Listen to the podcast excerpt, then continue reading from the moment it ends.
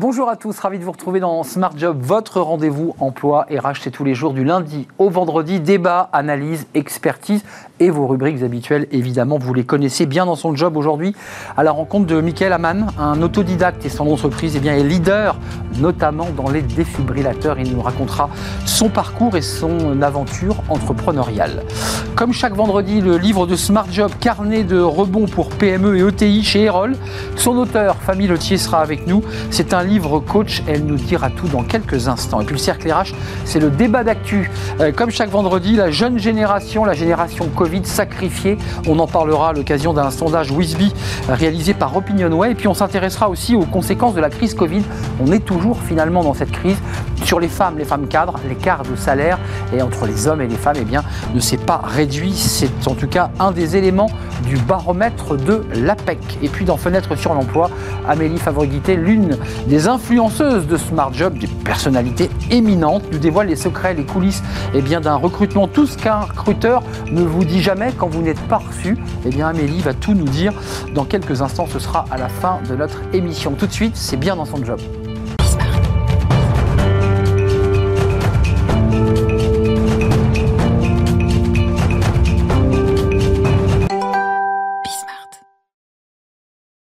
Bien dans son job, à la rencontre aujourd'hui, comme je l'évoquais, d'un entrepreneur. Alors, au parcours particulier, Michael Amann, merci d'avoir répondu à notre invitation. Président de Désécurité Group. Euh, pour vous situer, vous êtes le leader, votre entreprise en tout cas est leader dans les défibrillateurs. Pas facile à dire. Et puis, euh, on, parlera aussi euh, des purificateurs d'air, parce que c'est un autre secteur que vous développez et qui a le vent en poupe. on va en parler avec vous parce que ça cartonne.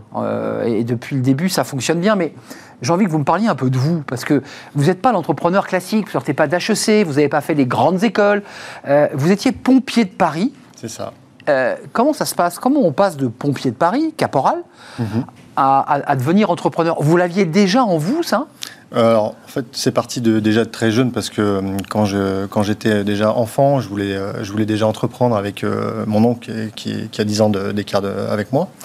Et puis, les années ont passé, j'ai, fait des études en mécanique auto où j'ai vu que j'aurais pu aussi également monter un, un, business dans ce métier-là. Et puis, la passion après est partie sur, sur la partie pompier. Et quand on arrive en tant que pompier de Paris, on a là aussi l'avantage de pouvoir être nourri, logé et on a cette possibilité d'investir. Et que ce que j'ai fait, j'ai investi dans l'immobilier, j'ai investi dans un restaurant sur Lyon, et puis j'ai pris le goût de l'entrepreneuriat à ce moment-là, et je me suis dit, euh, après les pompiers, qu'est-ce que je vais pouvoir faire? La reconversion était déjà dans votre tête Exactement.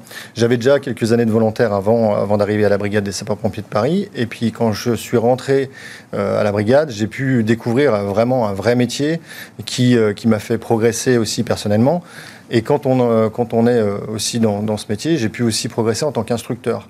Et j'étais au fait de, de, toutes, ces, prochaines directives que la France allait euh, mettre en place. Donc, les défibrillateurs, c'était aussi une loi de Sarkozy, c'est Nicolas Sarkozy qui lance ça, en disant il en faudra partout dans tous les lieux publics. Exactement. Et là, une petite, je sais pas, une petite étoile, une ampoule s'allume et vous dites ah attendez, là il y a peut-être un marché. Encore mieux, j'étais j'étais donc à l'instruction et donc j'avais le, le, secourisme avant un peu tout le monde, donc j'ai pu être au fait du changement du secourisme en 2006, qui allait intégrer l'utilisation du défibrillateur en 2007 pour l'usage du grand public. Et là, tout était déjà trouvé. Pour moi, je me suis dit, tiens, c'est marrant parce que depuis 98 que je suis pompier volontaire, j'étais un des premiers pompiers en France à être, formé au défibrillateur dans ma caserne de Lyon, à côté. Vous aviez déjà une histoire avec déjà une histoire avec cet appareil. Et puis après, ça m'a suivi tout le long jusqu'à arriver justement à se dire, bah tiens, pourquoi pas, c'est naturel. Et je me suis dit, je ne peux pas être le premier. Et si, j'étais le premier à me lancer dans le monde du grand public, parce qu'il existait déjà dans le monde des pompiers ou du professionnel, c'est vrai. Et ça a été, ça a été tout de suite. C'était embarqué dans le camion, hein, le défibrillateur. Exactement, ouais, tout à fait. Euh, généralisé depuis 2005, c'est pas si vieux que ça. Euh, il y a une loi qui, qui, va généraliser ce défibrillateur. Et là, à ce moment-là, vous êtes déjà en bascule, vous avez créé votre structure. Comment ça se passe là Eh bien, en fait, moi, ma structure, c'était de se dire je suis instructeur de secourisme, je vais vendre du secourisme et puis je vais vendre le produit en même temps. Donc, donc mon business model en janvier 2007, c'était ça. Et le 4 mai 2007, une loi passe comme quoi tout le monde peut utiliser un défibrillateur sans formation, tout simplement parce qu'il est complètement sécurisé. Patatras. Et oui, il, ne fonctionne que sur une personne en arrêt cardiaque. Donc, changement de business model. Et je me dis bon, bah, je ne suis pas fabricant, mais je vais vendre un service qui est la maintenance parce qu'il faut un suivi derrière. Et là, je me spécialise dans la maintenance. Mais rien n'est fait. C'est-à-dire qu'il n'existe aucune loi, aucune directive, aucun décret. Donc, euh, je suis allé voir l'AFNOR en disant il faudrait normer un produit euh, parce qu'il n'est pas encore adapté au niveau du grand public. Ils me disent, bah, on ne peut pas normer un produit, ça, ça marque HCE, on verra ça plus tard. Par contre, on peut normer un service et j'ai créé la norme pour la maintenance du défibrillateur. Première société certifiée NFS 99-170, ça c'est pour ceux qui connaissent bien le métier. Et puis ensuite, ça décolle, parce que euh, vous êtes spécialisé d'abord dans les défibrillateurs. Euh, ça fait 14 ans que, l'aventure euh, dure et se développe. gestion d'un parc de 15 000 défibrillateurs. C'est ça. Et puis on parlera des purificateurs un petit peu plus tard. donc là, votre business model, il évolue. Il évolue. Mais la loi d'obligation n'est toujours pas passée. C'est-à-dire que là, on est en plein changement de gouvernement où tout s'arrête, où il y avait eu des projets euh, de loi avec euh, Xavier Bertrand qui était ministre de la Santé à l'époque. Et euh, du coup, tout s'arrête et en fait, on passe dans une phase de cinq années, j'appelle ça la stagnation quinquennale, où on a en fait, du coup, vogué sur une pseudo peut-être loi qui allait arriver. Et les collectivités ont quand même fait l'effort à se doter mais ils attendaient quand même la loi. Mais attendez, pour qu'on se le dise simplement, on est bien d'accord, vous n'avez pas une usine du côté de Lyon, parce que vous venez de Lyon. Oui. vous avez des, des techniciens, des ingénieurs qui fabriquent en fait, on met en service les appareils. Vous mettez en service, hein. Voilà, on les, forme et on met en maintenance. Euh, et on est représentant de marques euh, mondiales euh, qui sont connues mondialement. Asiatiques ou pas globalement Non, Europe. nous, on travaille avec l'Irlande, donc voilà. Donc, et puis essentiellement, donc on reste sur le bassin européen. Alors, 40 salariés. Mhm. Euh, je précise, parce qu'on est émission emploi, c'est l'occasion de pouvoir pousser votre, euh, votre appel. Mhm. Euh, vous recrutez 10 collaborateurs. Un peu moins maintenant. Un peu moins. on a réussi à trouver, et ça c'est bien. Là, en ce moment, on, a, on recherche beaucoup de techniciens, parce qu'on a un parc. Alors, on a eu une grosse croissance ces derniers temps parce que la loi justement sur les défilateurs est passée, elle a été votée en 2018 mhm. et donc du coup elle vient d'être appliquée à partir de 2020. Euh, suivant pour les établissements recevant du public, suivant la catégorie. Donc là, on est sur la quatrième catégorie. Donc du coup, euh, on, a une croissance assez importante qui, représente plus de 40% en ce moment. Et donc, on est en, on est en recrutement constant. Alors, du recrutement parce qu'il y a un besoin. Cette loi accélère évidemment la, mise en place de ces défibrillateurs. Écoutez, je, vous le dis un peu abruptement. Moi, j'ai un défibrillateur devant moi avec quelqu'un qui a un arrêt cardiaque. Objectivement, je n'ose pas m'en servir. Je ne sais pas comment ça marche. Alors, enfin, c'est bien beau de le mettre dans un lieu public, mais enfin, encore faut-il savoir appuyer sur les boutons, le truc En fait, il faut juste l'allumer parce que l'appareil, il va vous parler, il va vous guider. Ça a été tout l'effort que j'ai fait pendant des années. Pour ça, quand j'ai été leader, c'est de faire progresser aussi les fabricants sur leur matériel parce qu'avant, ah c'était euh, destiné qu'à des professionnels. Qui savaient s'en servir. Exactement. Donc là, on a changé donc, euh, les langages. Ils ne parlent plus de RCP, qui est, qui est le massage cardiaque, c'est la réanimation cardio-pulmonaire. Ils sont là même jusqu'à vous guider dans la profondeur du massage en vous disant appuyez plus fort, appuyez plus vite. Parce que du coup, ce qui est bloquant, c'est pas forcément on se dit on ne sait pas masser, ce qui est faux parce que tout le monde sait qu'il faut appuyer sur le thorax. C'est en fait on a peur de le faire, de faire mal, alors que la personne, si vous faites rien, elle a zéro chance de survie. Il vaut mieux faire quelque chose et essayer de lui sauver la vie que de rien faire et d'être spectateur. Alors, vous, basculez, là c'est un peu plus tard évidemment, parce que les défibrillateurs c'est le début de votre aventure, parce que c'est aussi un peu votre histoire de pompier. Donc il y a une forme de cohérence et un prolongement finalement. Mmh. Là, là, vous vous lancez dans les purificateurs d'air, euh, qui lui aussi est un marché en plein boom pour deux raisons simples c'est que les villes sont engorgées par des nuages de, pollution et, mmh. que, et que les collectivités eh bien, décident à certains endroits de, les installer dans des écoles, dans des lieux publics. Euh, là c'est pareil, euh, vous recherchez des, salariés, ça, se développe, comment ça se passe votre business? En fait, ça, part déjà du constat du pourquoi. Le pourquoi, c'est euh, pour aller plus loin, la prise en charge de l'arrêt cardiaque. Euh, si euh, je pouvais aller avant l'arrêt cardiaque, c'est de limiter les décès.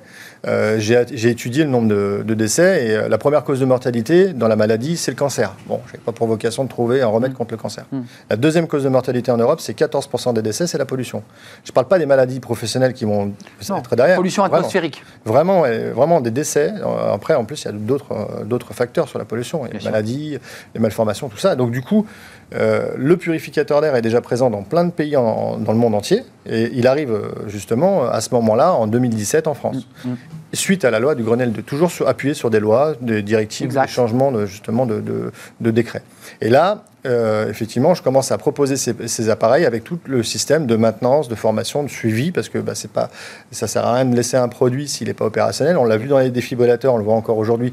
Il y a de nombreux défibrillateurs qui ne sont pas entretenus parce qu'il y a une mauvaise communication des fabricants. Il est là, il dort. Voilà, il est là. Les fabricants ont dit qu'il n'y a pas forcément besoin parce qu'ils n'avaient pas forcément les, le service derrière qui suivait. Donc du coup, il y a une mauvaise communication qui est en train de changer en ce moment. Hmm. C'est un marché d'ailleurs. Hein, c'est un gros marché. C'était votre idée de base, hein, la maintenance des produits. Hein. Et d'ailleurs, le 26 mai dernier, une directive européenne a justement augmenté encore euh, les, obligations sur les fabricants pour avoir la maintenance. Et là, on est en train de militer pour faire une norme vraiment dédiée défibrillateur. D'ailleurs, Michael, je fais une parenthèse avant de parler des, hmm. purificateurs, mais c'est la même maintenance qu'on devrait avoir sur les extincteurs. Il y a des commissions de sécurité qui viennent, qui vérifient si l'extincteur fonctionne, s'il n'a pas été arraché, puisqu'il y, a des, euh, Ou détérioré. Détérioré, de manière à ce que... Voilà, et c'est la même chose, c'est ce que vous souhaitez. Tout à fait. Euh, purificateur, c'est quoi? C'est un, marché concurrentiel, c'est un marché en développement. Euh, qui vous achète vos, purificateurs? Eh ben, En 2017, on était les premiers. Donc du coup, on, vous êtes toujours les premiers. Exactement. Donc on communique sur la pollution, sur les germes, sur les virus. Et là, le Covid est arrivant. Le Covid arrive, effectivement, il nous a fait bondir en activité. Alors très bien, parce qu'on a pu embaucher énormément, donc on a pu donner des emplois pendant que d'autres, malheureusement, en, enlevaient. Et nous, aujourd'hui, euh, du coup, on, s'est vu aussi arriver au niveau euh, de la concurrence. La concurrence, bah oui, comme pour les rapidement. Bah Et en fait, ce marché, nous, défilateurs qu'on connaissait, où la concurrence, elle a mis 10 ans à arriver, à cause du Covid, et, ou grâce, je ne sais pas, ça dépend. En 6 mois, il y avait la concurrence. En 6 mois, tout le monde était là, et avec des produits qui dans le défilateur, c'est un matériel médical. Le purificateur, c'est un matériel de bien-être. Ce hmm. C'est pas la même loi, c'est pas la même. Il nous manque là-dessus, absolument. Donc là, on a un peu moins d'armes pour se battre. Euh, avant de nous quitter, Michael Amann, euh, là vous avez euh, un chiffre d'affaires de 6 millions d'euros, vous avez 40 collaborateurs, vous en allez avoir 50 dans 6 mois. vous vous arrêtez où? C'est quoi C'était quoi votre défi en quittant les, la ah, caserne? Très simplement, mon métier, ça a toujours été de sauver des vies. Donc si je peux continuer à trouver des moyens de sauver des vies et d'améliorer la sécurité et la santé en France, je continue à trouver. Je ne suis pas un fabricant, je suis un homme d'idées, je suis un homme de vision, mais du coup je m'aide, enfin je m'appuie sur des, des, nouvelles technologies, sur des nouveaux produits qui pourraient arriver et surtout sur d'autres pays qui ont quand même une longueur d'avance sur nous et marié évidemment avec des, textes de loi qui viennent accompagner euh, vos initiatives que, parfois même vous aiguillonnez, j'en suis sûr, en éveillant euh, le législateur sur, sur des choses. Je partie de quelques fédérations qui. Je pense. Euh, merci Michael Amann d'être venu nous rendre visite. Bon, bon retour à Lyon. Ah, merci pour ce que vous faites parce que c'est vos, produits, enfin en tout cas ceux, que vous accompagnez sont bien utiles. Alors on sauve énormément de vies. À certains égards. Président de D-Sécurité Group, c'était un plaisir de vous, accueillir sur le, le plateau. la suite de notre émission, vous la connaissez, c'est Smart Livre tous les vendredi, un auteur vient nous présenter son livre. Fanny Letier nous rejoint dans quelques secondes. Le livre de Smart Job, comme tous les vendredis, avec son auteur Fanny, Fanny Letier. Bonjour. Bonjour. Merci d'être là. Euh, votre livre, et on va parler de votre parcours parce qu'il est intimement lié à, ce livre qui est sorti chez Erol, Carnet de rebond pour PME et ETI. Euh, vous l'appelez livre coach. Oui. Euh, ça évite de, faire une visio avec un coach. Quoi. On ouvre le livre et c'est extrêmement pratique parce qu'il euh, y a des numéros. Il y, a, la première partie où on est un peu en galère, hein, pour le dire.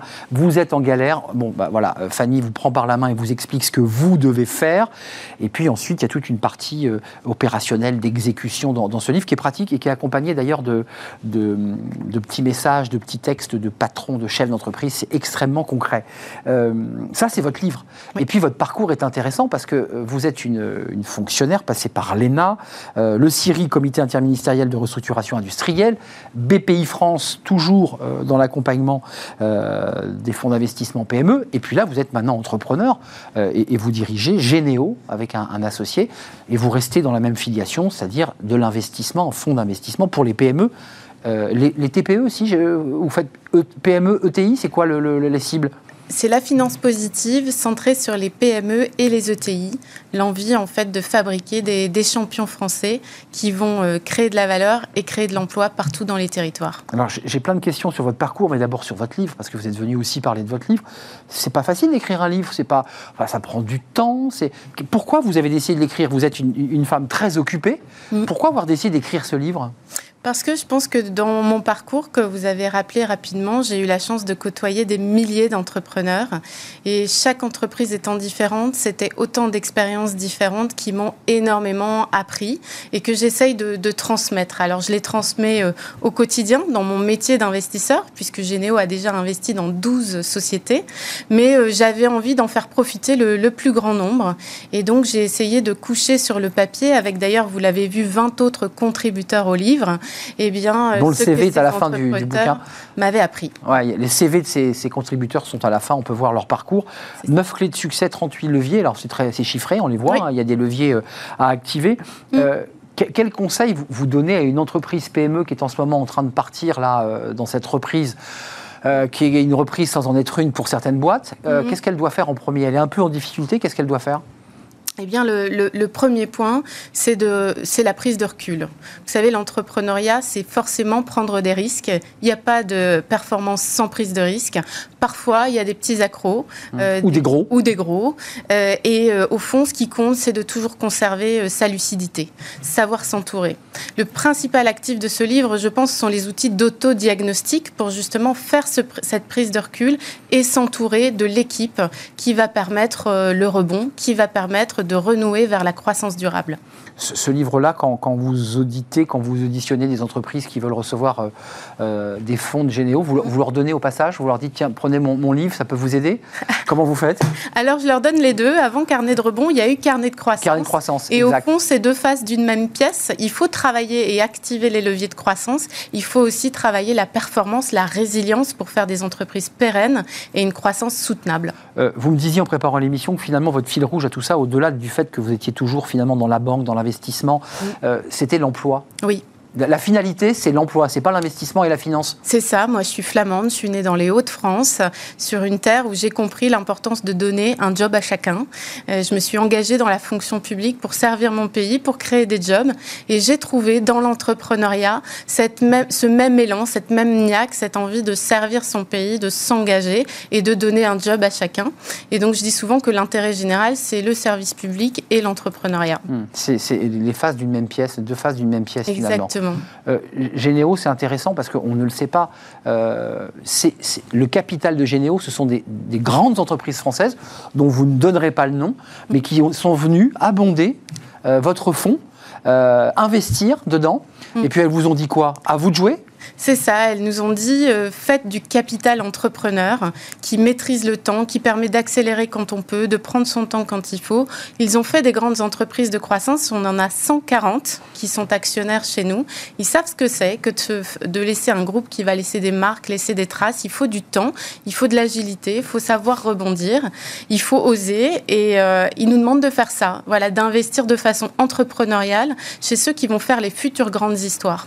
Et donc ceux qui vont créer les emplois de demain, parce que j'imagine qu'il y a beaucoup de personnes qui se bousculent au portillon de Généo. Vous choisissez, vous sélectionnez, vous triez. Comment ça se passe? On est focalisé sur ce passage de PME à ETI. Vous savez, on parle souvent du Mittelstand Mais oui. euh, allemand. Il n'y a que 2% des entreprises françaises qui sont des ETI et pourtant c'est un tiers de la valeur ajoutée française. C'est ça votre enjeu, c'est de pouvoir leur donner cette dimension. Oui, c'est le scale-up de PME, pas seulement de start-up, mais aussi de PME, pour avoir un effet d'entraînement sur la création d'emplois, parce que ce sont des entreprises enracinées en région, qui ont des effets locomotives dans leur territoire, et si elles décollent, tout le monde décollera derrière elles.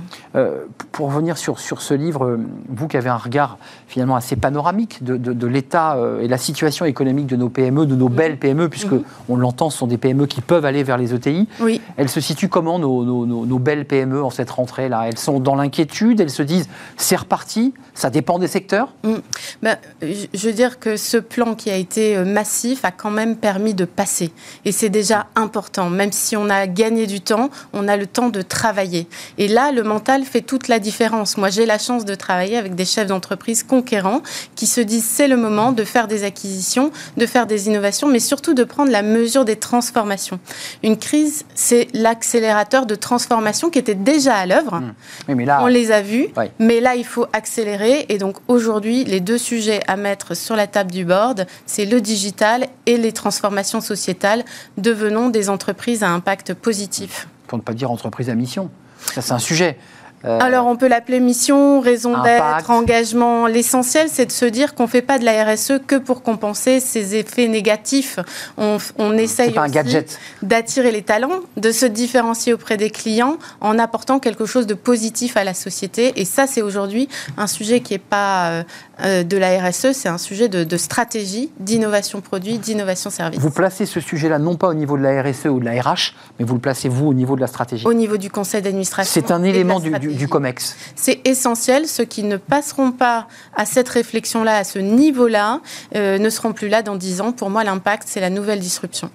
Pourquoi d'ailleurs? Parce qu'ils n'auront plus les talents pour venir nourrir leur, euh, leur stratégie? C'est ça, il faut aujourd'hui donner du sens. Après euh, deux années de télétravail, qu'est-ce qui va faire que les gens aient envie de revenir dans l'entreprise, de s'impliquer, de se motiver? Et qu'est-ce qui va faire que nos clients achètent nos produits et pas ceux d'un autre? Ceux qui ne seront pas capables de proposer les innovations dont nous avons besoin pour répondre aux problématiques sociétales seront déréférencés par les chasseurs de tête et par euh, les grands groupes. Mmh. Et par les consommateurs aussi. Et par les consommateurs qui votent avec leurs pieds. Exactement, ou avec leur carte bleue d'ailleurs. Euh, un, dernier mot, comment ça se passe, Généo? Vous, vous, auditionnez, vous auditez Votre métier, c'est toujours un peu mmh. évanescent de se dire j'ai un fonds, je... concrètement, vous auditionnez, vous recevez des entreprises. Comment ça se passe? Oui, c'est ça. On, on, reçoit à peu près 400 entreprises chaque année et on a sélectionné pour l'instant 12 pépites. On a en deux ans investi 100 millions d'euros dans 12 sociétés qui sont pour nous les leaders de demain sur des sujets aussi divers que la santé psychologique au travail ou euh, la digitalisation des établissements de santé ou encore l'allègement euh, des matériaux. On essaye de détecter ceux qui ont un temps d'avance et on veut les aider à aller plus vite. Hum, vous les accompagnez effectivement dans, cette révolution qu'on est en train de, vivre. C'est un plaisir de vous accueillir. Vous viendrez peut-être nous, reparler un jour en débat, parce qu'on fait des débats, vous le savez, euh, bah, justement sur tous ces fonds qui, bah, qui flèchent euh, l'argent, les millions d'euros vers, des projets sains. Euh, c'est votre cas. Merci Fanny Lotier, euh, cofondatrice de Généo Capital et entrepreneuse évidemment. Et puis votre livre, Carnet de rebond, parce qu'on y passe du temps quand on écrit un livre. C'est long d'écrire un livre. Carnet de rebond pour PME et ETI, se transformer pour durer, édition Erol. C'est un plaisir de vous accueillir. On va faire une courte pause et justement, nous allons débattre. C'est le cercle RH et c'est le débat d'actu. On va s'intéresser à plusieurs sujets, notamment la situation des jeunes à travers un, sondage de, de Wisby euh, pour Opinionway, parce que c'est la génération sacrifiée, cette jeunesse. On va en parler. Et puis le, baromètre euh, APEC. Euh, qui pointe du doigt eh bien, des écarts de salaire toujours importants entre les hommes et les femmes. Et ça ne s'est pas résorbé avec la crise Covid. On accueille mes invités juste après cette pause.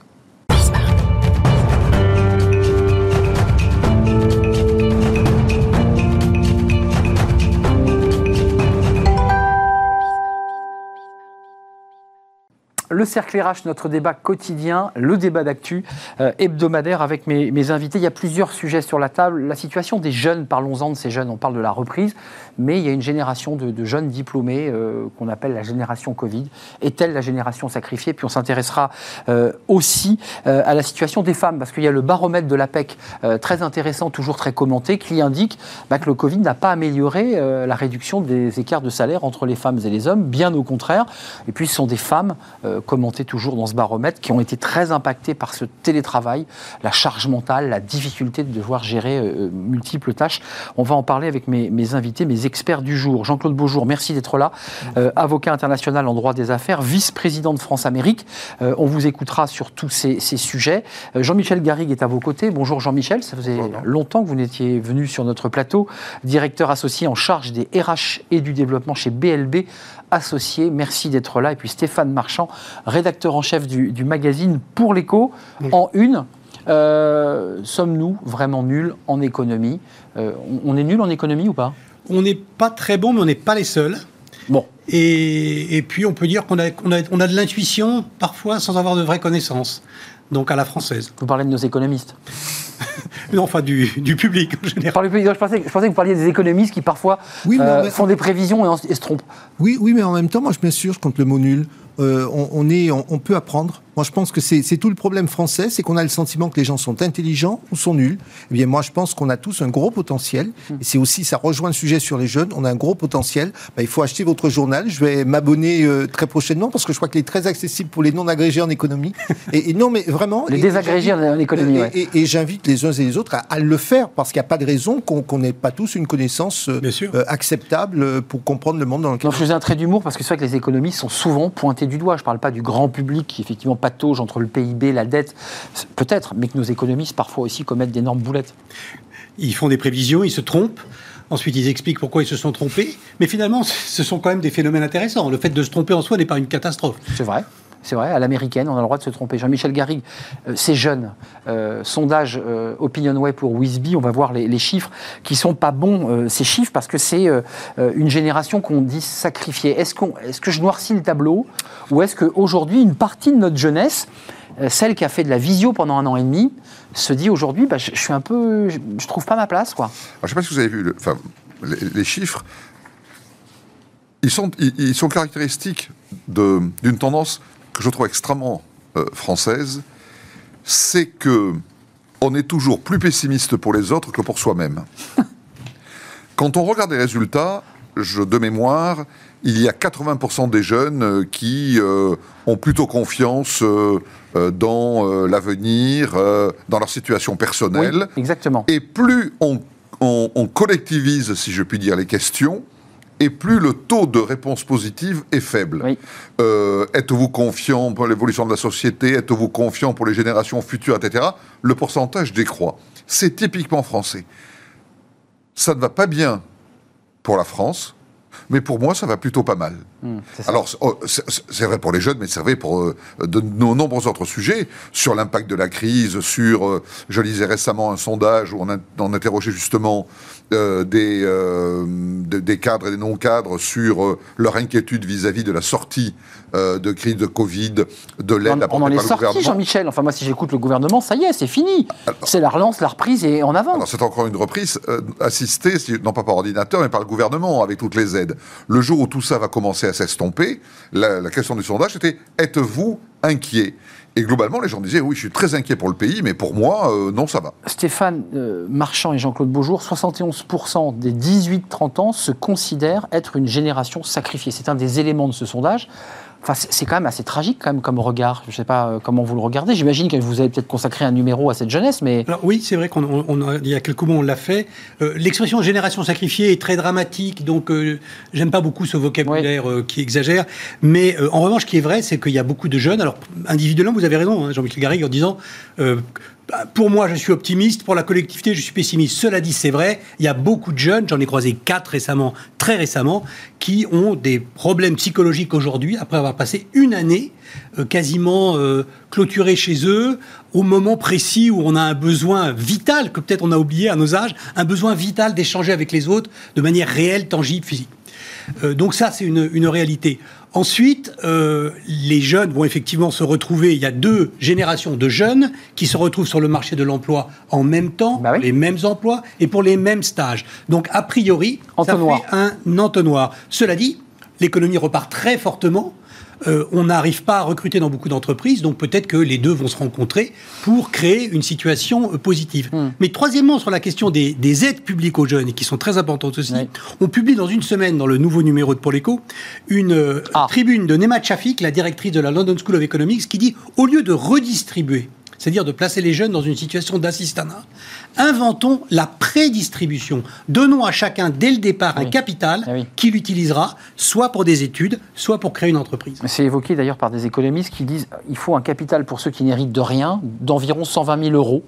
Euh, c'est une, c'est développé. idée. C'est une vraie idée. On apporte ce capital pour ceux qui n'ont pas d'héritage, pour ceux qui n'ont pas finalement les aides familiales, et avec ce capital, ils peuvent évidemment d'abord vivre, développer, créer une entreprise, pouvoir avancer. Vous en pensez quoi? C'est très américain cette idée. Les Américains disent qu'on hérite de rien, on, construit tout. on n'est pas des héritiers aux États-Unis. La, différence effectivement que dans notre système, ben, selon qu'on ait un patrimoine familial, voire un patrimoine intellectuel et éducatif, on a déjà une certaine longueur d'avance. J'ajoute, quand on vit en zone urbaine, ça fait euh, trois critères qui vous sur sur sur avance. Parce que dans le sondage qui a été donné, et vous verrez le lien, dans le sondage qui a été donné. Je pense qu'il faut faire une. Il y a, jeunes et jeunes. Il y a des jeunes qui effectivement ont une entre guillemets une formation qui est porteuse, il y a les autres. Moi, je pense que plutôt que d'accompagner la dramatisation en disant une génération sacrifiée, je vais vous dire, il y a beaucoup de jeunes qui viennent de passer deux ans en, travaillant euh, sur le digital et qui se retrouvent en Erasmus euh, et qui sont très heureux d'être ici ou là et qui ont déjà quasiment oublié cette période parce qu'ils sont dans, dans, dans, la vie, etc. Frange. et c'est la, alors c'est la raison pour laquelle je pense là où nous devons progresser, c'est ce que j'appelle de, de, de, mes voeux, c'est que les, les, les, programmes du type Erasmus, alors on, dit qu'il va être modifié, et bien qu'il soit aussi euh, euh, euh, possible pour des jeunes de milieux d'activité professionnelle, d'activité manuelle, qu'un jeune qui ferait une école de, de pâtisserie pourrait aller se former à l'étranger, parce que c'est là aussi où on peut vendre mmh. la France, c'est là où on peut les valoriser, parce que c'est cela qu'il manque à beaucoup de jeunes, c'est qu'effectivement tous ces potentiels... C'est un vrai sujet, ça, les métiers manuels en Erasmus. Absolument, métiers manuels, tout ce qui est voie de professionnalisation, qu'on leur offre autant d'avantages, en tout cas autant de possibilités qu'aux jeunes qui sortent des, grandes écoles. Et là, vous verrez qu'il va y avoir un train nettement, nettement différent. Un, dernier chiffre, il est très sociologique, celui-là, il, est euh, amplifié par la crise Covid, mais 43% de ces jeunes disent qu'ils ont sauté un repas pour économiser. Et puis on avait, on avait fait un, débat il y a quelques semaines qui était assez, euh, assez troublant sur des, euh, des jeunes associatifs qui aidaient avec des, des repas dans les établissements, dans les facs, et les jeunes aujourd'hui étudiants universitaires universitaires euh, bah, poussaient la porte des restos du cœur, alors qu'auparavant, on ne voyait pas ces jeunes. Euh, qu'est-ce que vous en pensez, Jean-Michel Garrigue, de cette idée quand même qui, circule d'un revenu de base, d'un revenu qui permette à ces jeunes de pouvoir, comme on dit, démarrer dans la vie? C'est pas tant le diplôme que d'avoir un petit coup de pouce financier pour enclencher, ce qu'évoquait Stéphane Marchand. Euh, j'en dirais deux choses. La première, c'est que, évidemment, ils ont été les victimes presque collatérales du Covid, car beaucoup d'étudiants, beaucoup de jeunes euh, vivaient de, petits jobs, euh, notamment dans, je sais pas quoi, la restauration rapide ou autre, mmh. qui ont été fermés du jour au lendemain et pendant des mois. Baisse de revenus euh, Des revenus parfois de quelques centaines d'euros, mais qui suffisaient à garder la tête juste au niveau de l'eau. Au, niveau d'allouer un revenu, bien sûr, mais l'idée est séduisante, mais à condition que l'on sache ce qu'on peut en faire, qu'on ait au moins un minimum de notions euh, vous, craignez la gabegie, quoi, de la dépense euh... euh donner, on parlait 120 000 euros. Donner 120 000 euros à un jeune, une redistribution des richesses en amont. C'est ce que dit Thomas Piketty, voilà. Pour, pour le citer. Mais euh. oui, alors. Euh, la cible habituelle des gens qui écoutent Thomas Piketty est probablement tout à fait capable d'envisager ce à quoi correspond. D'accord. Je ne suis pas sûr que euh, les jeunes sans emploi, les jeunes sans éducation, les jeunes sans, famille, mmh. les jeunes sans diplôme euh, puissent apprécier d'une manière tout simplement objective et réaliste ce que représente un tel capital. Alors oui, là on pourra parler de dilapidation euh, immédiate. Euh, un, dernier mot, parce que je veux qu'on parle des femmes, ça, c'est le baromètre APEC est souvent extrêmement regardé, étudié pour savoir quel est le niveau du marché des cadres. Euh, sur ces jeunes, votre économiste londonienne, enfin la directrice de l'école, elle, dit quoi d'autre? C'est intéressant, sans nous déflorer évidemment le, le, dossier que vous allez sortir en une, j'imagine, dans une semaine. Ce qu'elle explique, c'est que la redistribution est un enjeu à caractère très idéologique, constamment soit défendu, soit combattu, euh, ça fait perdre énormément d'énergie politique, d'énergie sociale et d'argent alors que la prédistribution a cet avantage d'intervenir à un moment où tout est encore possible. La redistribution, c'est de la rustine, c'est quand ça va mal et qu'on coltine. Et la France est un pays dans lequel les dépenses sociales, c'est-à-dire l'argent que l'on met pour essayer de colmater les inégalités, le plus haut d'Europe, gigantesque. Hum. Juste un petit point, c'est là où effectivement cet argent peut se retrouver. Alors je ne sais pas s'il faut donner exactement quand les jeunes sont encore étudiants, mais je pense aux porteurs de projets qui très souvent soit, sont soit dans des situations où le, projet n'est pas encore mûr, donc ils ont besoin d'un accompagnement. Ils peuvent avoir besoin d'un accompagnement technique, un accompagnement financier. Et, là, on voit bien que ce qui patine, c'est que euh, très souvent, le besoin est trop faible par rapport aux, bailleurs de fonds habituels. Hmm. Donc c'est là où il peut y avoir quelque chose euh, d'intéressant. De, Je précise que Wizbig commandait ce sondage à Opinion Web parce que c'est la plateforme Un jeune, une solution. Je précise qu'on est partenaire et donc on assume totalement ce partenariat. Ça a fonctionné, mais peut-être pas suffisamment. Il faut encore euh, continuer à, à faire se rencontrer l'offre et la demande, parce que c'est ça l'enjeu. Hein. Et la qualité des, formations, parce qu'il y a beaucoup de psychos et puis on cherche beaucoup de métiers de la tech.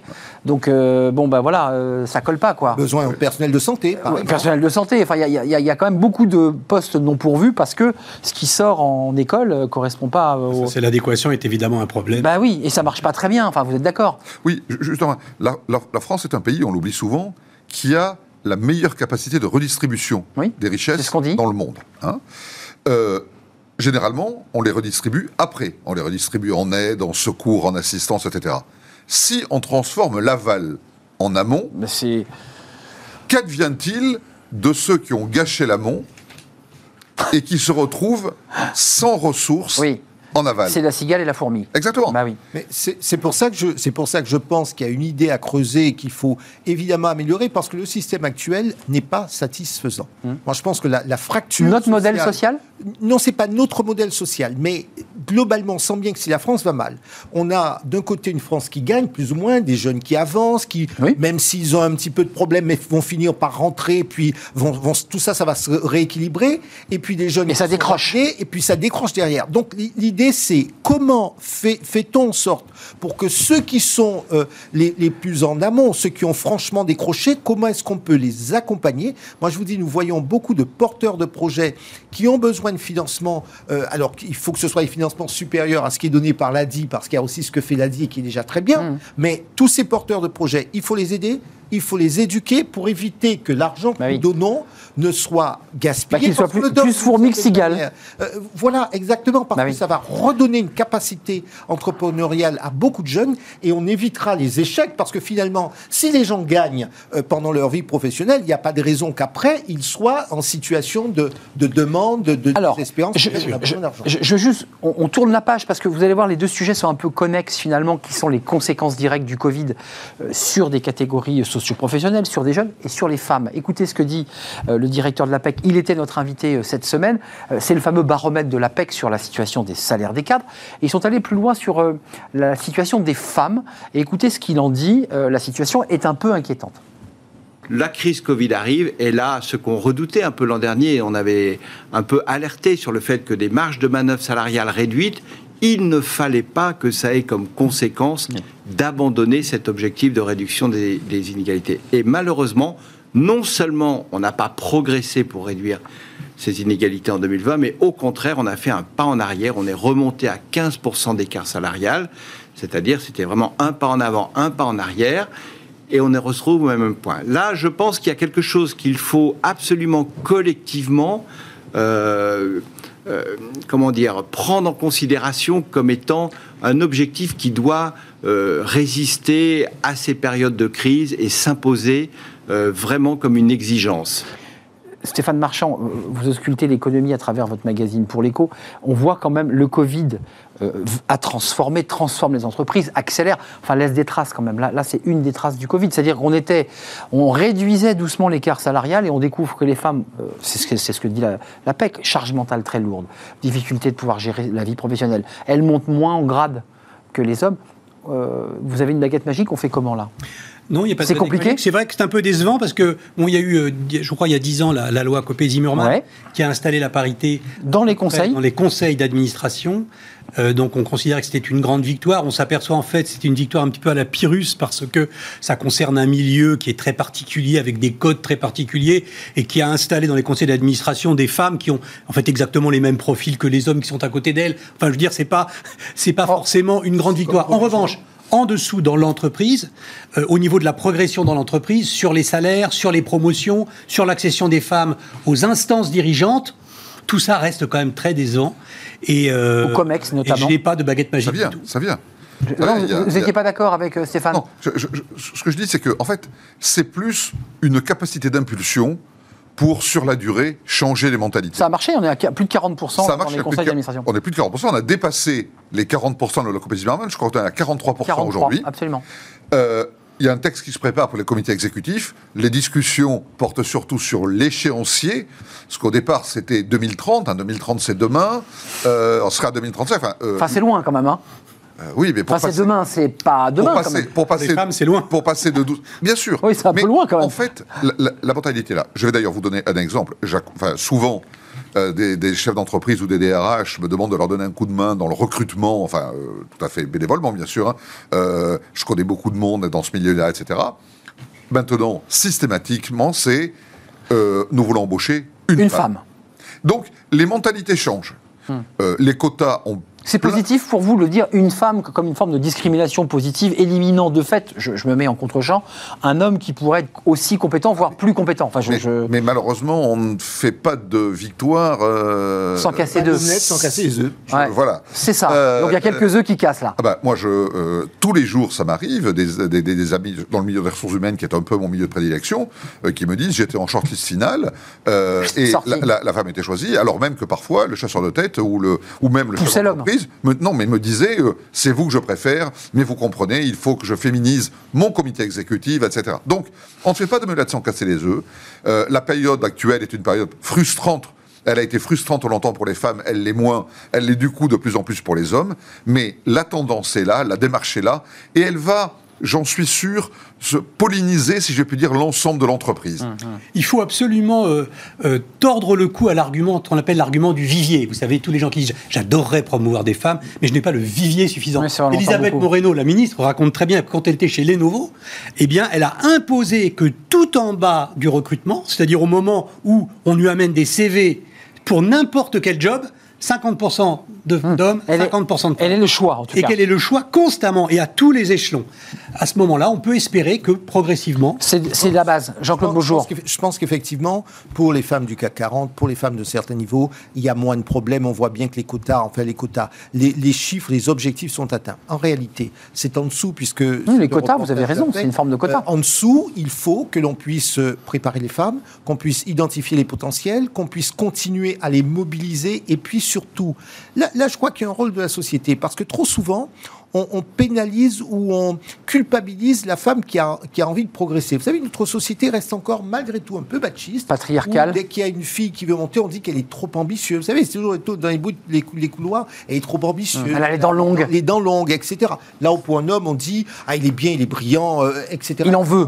Il en veut, et c'est bien, et on en a besoin. Ah, et c'est là où, c'est là où s'il y a des messages à faire passer, c'est de dire aux gens, en tout cas moi je le dis aux jeunes qui travaillent avec moi, c'est allez-y, allez-y franco et peu importe ce que l'on dit, Alors, et, avec un deuxième élément, c'est parvenir, que ce soit d'ailleurs là pour garçons, pour les filles, mais c'est vrai que c'est souvent une, préoccupation pour les jeunes femmes, et essayer d'obtenir une vie équilibrée. Parce que le dilemme auquel elles sont confrontées, c'est une vie que ce soit de famille, avec un compagnon, une compagne, peu importe, mais une vie personnelle. Et des enfants, si je peux me permettre. Hein. Et puis aussi des, enfants, puisque jusqu'à. Non, mais ce qui est un frein à la carrière. Hein, ça peut être aussi des adoptions, ça peut être aussi des adoptions de la part d'hommes. Donc euh, vraiment la vie de famille, en tout cas une vie en dehors de l'entreprise, parce que ça c'est aussi une chose qu'il faut savoir accompagner. C'est comment on organise la vie où on laisse un peu de place à la vie en dehors des entreprises. Et c'est c'est vrai que c'est très important.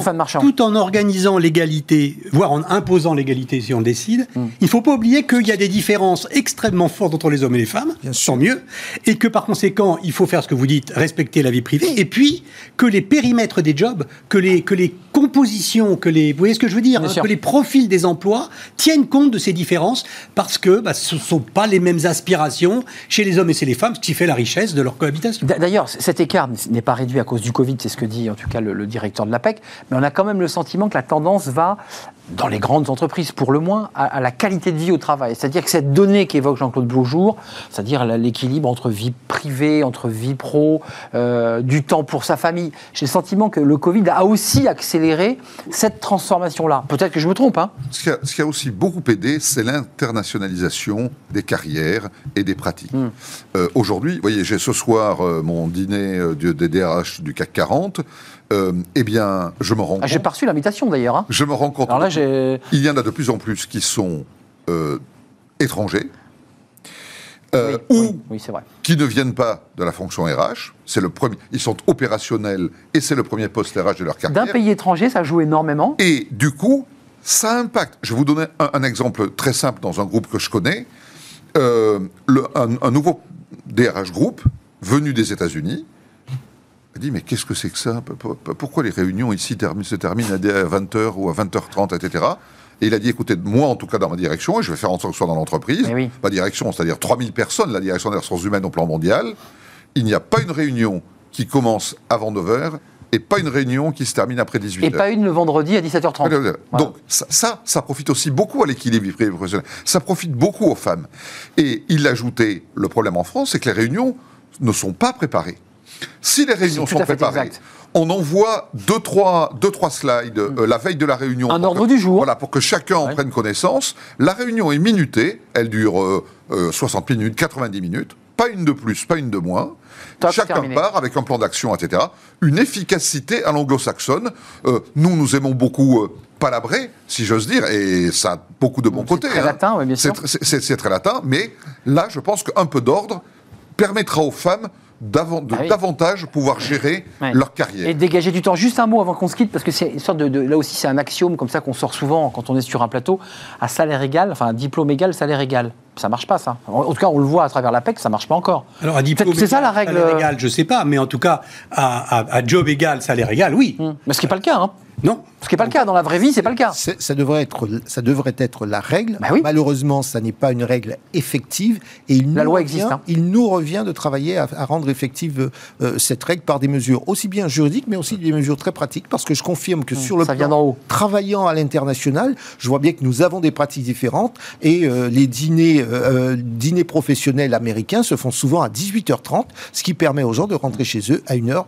Les Américains mangent tôt, enfin, faut quand même le préciser. Oui, oui, oui. Mais, malgré tout, malgré tout, c'est un élément parce que ça permet, ça permet malgré tout de, de, voir sa famille, d'avoir une vie à côté, c'est important. Donc, oui, c'est alors qu'à Paris, arriver à un dîner très tard, c'est super valorisant. Ah, on a très, très occupé. Vous, vous, vous, arrivez à 21h30 et vous dites, je suis désolé, j'ai été, été retenu. D'ailleurs, on arrive souvent en retard. Dans les, dans, les, dans, les, dîners importants, on arrive en retard d'ailleurs, pour montrer qu'on est encore plus important. Mais, bien sûr. C'est ce que vous faites, Jean-Michel euh, Garrigue. vous, allez, vous, irez en, vous serez en retard ce soir à votre dîner. Ah, ce soir. Vous serez à l'heure. C'est toujours début du dîner à 20h, fin du dîner à 22h, précise. Mm. Comme ça, les gens sont chez eux de bonne heure, ils n'hésitent pas à venir. Euh, alors, s'ils veulent rester... Et ils savent que ça ne leur occupe pas toute la soirée. S'ils veulent rester à discuter entre eux, à échanger... Ils, peuvent. Ils le peuvent. Mais celui qui veut partir ou celle à 22h, il le Et je peux vous dire que je dis toujours à mes clients, je suis parfaitement disponible, mais le samedi, je fais un peu de sport et je déteste être dérangé pendant ma séquence. Donc, vous le savez, ne dérangez jamais Jean-Claude Beaujour le samedi pendant son sport. retenez cette phrase, elle est gravée... Mais je reste très disponible à mes... Elle est gravée dans la bande. Merci Stéphane Marchand. Euh, pour l'écho, euh, c'est le dernier numéro. Le prochain sort dans une semaine. Voilà, euh, sommes-nous vraiment nuls en économie? Avec un point d'interrogation, évidemment, un dossier. Puis le prochain, c'est dans une semaine. sur, Que pèse la France? Eh oui, là vous ouvrez un gros sujet avec le débat australien, États-Unis, sous-marin sommes-nous devenus un petit pays? Comme aurait dit le général, vaste programme. Vaste programme. Merci Jean-Michel Garrigue. Je vous laisse filer à votre dîner parce que, évidemment, il y a ce dîner que vous évoquiez tout à l'heure. Directeur associé en charge des RH du développement chez BLB Associé. C'est un vrai plaisir. Et Jean-Claude Beaujour, à ne pas déranger pendant le footing, avocat international en droit des affaires et vice-président de France-Amérique. C'est un vrai plaisir de partager ce moment. On termine avec euh, Fenêtre sur l'emploi. Amélie Favre-Guité. Ça va intéresser Jean-Michel Garrigue. Euh, bah, tout ce qu'un recruteur ne peut pas vous dire, et eh ben, va tout nous dévoiler. Vous savez, quand vous n'êtes pas pris, et qu'il n'ose pas vous dire pourquoi. Bah, Amélie va nous expliquer tout ça.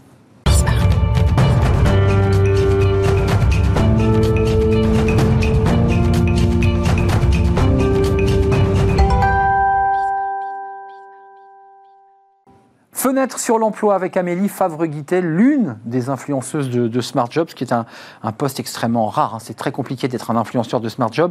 Euh, merci Amélie, cofondatrice de Talent Management. Alors je le disais pour lancer cette, euh, cette séquence, cette chronique, c'est que vous allez nous raconter, parce que vous êtes de l'intérieur, finalement ce que les les, RH peuvent pas dire à un candidat, et notamment un critère de non-recrutement qui est bah, la personnalité. C'est-à-dire, c'est compliqué pourquoi on ne le dit pas d'ailleurs pour commencer?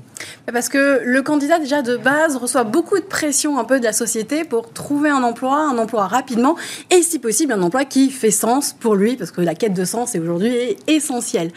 Et en fait de base le recrutement on est censé faire des critères aussi objectifs.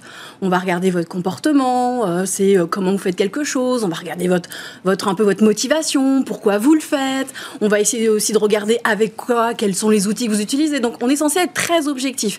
Et là, on se dit, la personnalité, est-ce que c'est quelque chose d'objectif ou pas qu'on peut juger? Alors, les tests de personnalité fleurissent sur le web quand même pour juger euh, un candidat et savoir si ça va matcher avec son manager. On peut les refuser, hein si, Tout à fait. le candidat hein. peut le refuser. Le candidat peut dire, je le fais, je le fais pas. Le fait pas. Et s'il le fait, il est en droit d'exiger, en théorie c'est même obligatoire, d'avoir un feedback de son test de personnalité qui doit lui être expliqué. On ne doit pas le laisser juste avec un test de personnalité sans, sans réponse. Et donc, bah, de de base, euh, on n'est pas très à l'aise du côté RH de dire bah, euh, on vous recrute pas déjà pour dire qu'on vous recrute pas à cause de vos compétences, ils aiment pas trop ça, mais leur dire bah, on n'a pas fité en termes de culture, on n'aime pas trop votre personnalité, on n'a pas aimé les. Mais ça, ça se dit pas, on le dit pas. Eh ben non, alors qu'en fait, c'est un fait. C'est le aujourd'hui, la personnalité est aussi un critère de non-recrutement. Mais, personne n'en parle. Mais il l'est depuis fort longtemps, parce qu'on a des managers qui vous disent, euh, ou, des, ou des patrons, je le sentais pas. C'est le fameux je le sentais pas. Alors nous, en, cabinet de recrutement, on leur dit bon, alors il va falloir nous donner un peu plus d'éléments parce que je le sens pas, on va pas pouvoir l'expliquer au candidat. Euh, et donc on essaye de tirer un peu les verres du nez de, du manager ou du RH. Mais effectivement, c'est de la personnalité, c'est euh, quelque chose, c'est un peu, euh, bah, c'est pas palpable mais et c'est compliqué à expliquer. C'est une question personnelle qui, qui, a trait à votre métier. C'est un casse-tête pour vous, les, les, agents, les, cabinets de recrutement, parce que faut trouver le bon mot pour pas blesser. C'est plus dur. C'est difficile, ça. On touche à l'ego, à l'affect d'une personne qui est déjà la plupart, quand ils sont en recherche, ah, fragile. Pas non plus, voilà, au top de leur forme, ils sont un peu fragiles. Et donc leur dire, bah, l'entreprise vous a pas sélectionné parce que vous maîtrisez pas tel logiciel, déjà ça leur plaît moyen en disant bah je peux apprendre. Euh, ou alors c'est vous connaissez pas tel secteur d'activité, oh là là, vous cherchez le mouton à cinq pattes. De toute manière, le candidat aura toujours une réponse à nous formuler pour dire qu'on est le méchant RH ou le méchant recruteur. Est-ce que vous pouvez vous permettre, Amélie, d'aller, lorsque le candidat a franchi un peu la ligne jaune, dans une attitude très exacerbée, euh, un sentiment qui a été révélé euh, par, par le, recruteur, est-ce que vous pouvez lui dire, je pense que tu devrais faire attention à ça? Je ne sais pas. C'est notre job, mais tous les les cabinets de recrutement ou tous les recruteurs fonctionnent pas de la même manière. Pour certains, ça va être moi, mon client, c'est celui qui me paye, donc c'est l'entreprise. Donc je bichonne l'entreprise. Je suis pas là pour bichonner le candidat. Donc euh, il n'est pas pris, bah tant pis. Voilà, il passe au suivant et très souvent, c'est euh, bah, les candidats qui reçoivent pas de réponse même après un entretien parce qu'ils sont pas valorisés. Hmm. Et puis bah, il y a les autres et qui vont vous, aussi, nous, dont vous, qui euh, on va contacter le candidat et on va lui expliquer ce qui a été, ce qui n'a pas été, ce que l'entreprise nous a fait comme retour. Mais toujours avec des pincettes parce qu'il y a des petites choses qu'on peut pas forcément dire. On frôle des fois un peu la discrimination. Il hein. faut faire attention. On a 25 critères sur lesquels il faut faire super gaffe. Donc, si le manager, lui, a franchi la ligne, ben, nous, on peut pas la franchir pour faire un retour au, candidat. Sinon, c'est aussi de notre faute. Le, candidat peut aussi euh, nous en vouloir et faire une déclaration à la CNIL et tout ce qui va avec. C'est une situation quand même très délicate. Fait, entre deux cymbales, en fait, en permanence. On marche à chaque fois sur des œufs. Et donc, à chaque fois, il faut bien e-, essayer d'expliquer, trouver les bonnes choses, mais jamais, et j'ai jamais vu un RH ou un manager dire à un candidat, je vous recrute pas parce que votre personnalité, elle me convient pas. Hmm. Ça, n'existe pas. Il vous le dit en off. Il va, il va nous dire le fameux je le sens pas mais il va, il va avoir du mal à nous, à nous l'expliquer un petit peu plus. Euh, ça, c'est côté recruteur, enfin, c'est celui qui va pas faire passer l'entretien. Il y a quand même des, choses qui sont assez discriminantes pour un candidat. Enfin, le, le, candidat qui arrive avec un quart d'heure de retard, le candidat qui est, qui, qui, est fagoté n'importe comment. Enfin, tout, tout, ça sont des éléments essentiels. C'est des éléments qu'on va observer. Le, candidat, comme vous disiez, qui est mal fagoté alors qu'il va être en contact avec le client tout le temps et qui doit représenter l'image de la boîte, et eh bien effectivement, on attend quelque chose de lui. Le candidat qui arrive en retard, qui n'a pas téléphoné avant pour prévenir, qui ne s'est pas excusé en arrivant, et eh bien forcément, ça amène à une mauvaise première impression. Donc, il démarre très mal son entretien. Le candidat qui est trop timide, alors qu'il va être dans une équipe où c'est tous des euh, fous furieux, eh ben, il va mal s'intégrer. Et donc, tout ça, c'est des raisons pour lesquelles on n'a pas envie de prendre un candidat. Mais il pourrait presque lui dire, c'est compliqué, mais vous, lui dire, je pense que tu es trop timide par rapport à l'environnement. Mais ça, c'est violent pour celui qui le reçoit. C'est ultra violent à entendre. Et en fait, on n'est pas préparé quand on est RH ou recruteur. On n'a pas de formation dédiée à ça pour nous dire, bah, voilà comment. Bah, de psychologie. Il n'y a pas de cours là-dessus en RH. Parce que je pense que ça permettrait d'accompagner le RH pour trouver, les, le, bon mot, quoi. Déjà qu'en France, on n'aime pas annoncer une mauvaise nouvelle à un candidat, on ne sait pas dire non à un candidat. La raison pour laquelle beaucoup de candidats n'ont pas de réponse. Mais en plus de ça, on ne sait pas forcément vraiment le formuler. Euh, concrètement, quel conseil vous nous donnez? Parce que souvent, il y a quand même un petit côté, euh, on, résout, on, résout, le problème avec vous souvent sur ce plateau. Là, j'ai l'impression qu'on est un peu enfermé. J'ai pas de réponse. Il n'y a pas d'issue là. Il n'y a pas d'issue. En fait, c'est bah, chacun en tant que RH, recruteur ou manager, c'est toujours continuer à avoir euh, une analyse objective du candidat. Et si possible, moi, ce que j'aime bien faire avec les candidats, c'est un retour à chaud, c'est-à-dire à, la fin de l'entretien. Comment tu as vécu le truc? Voilà, c'est bah, voilà ce que moi j'ai ressenti pendant l'entretien, voilà ce que j'ai aimé, voilà les zones qui sont encore un peu floues. Donc, si vous voulez me faire un nouveau retour, dites-le moi.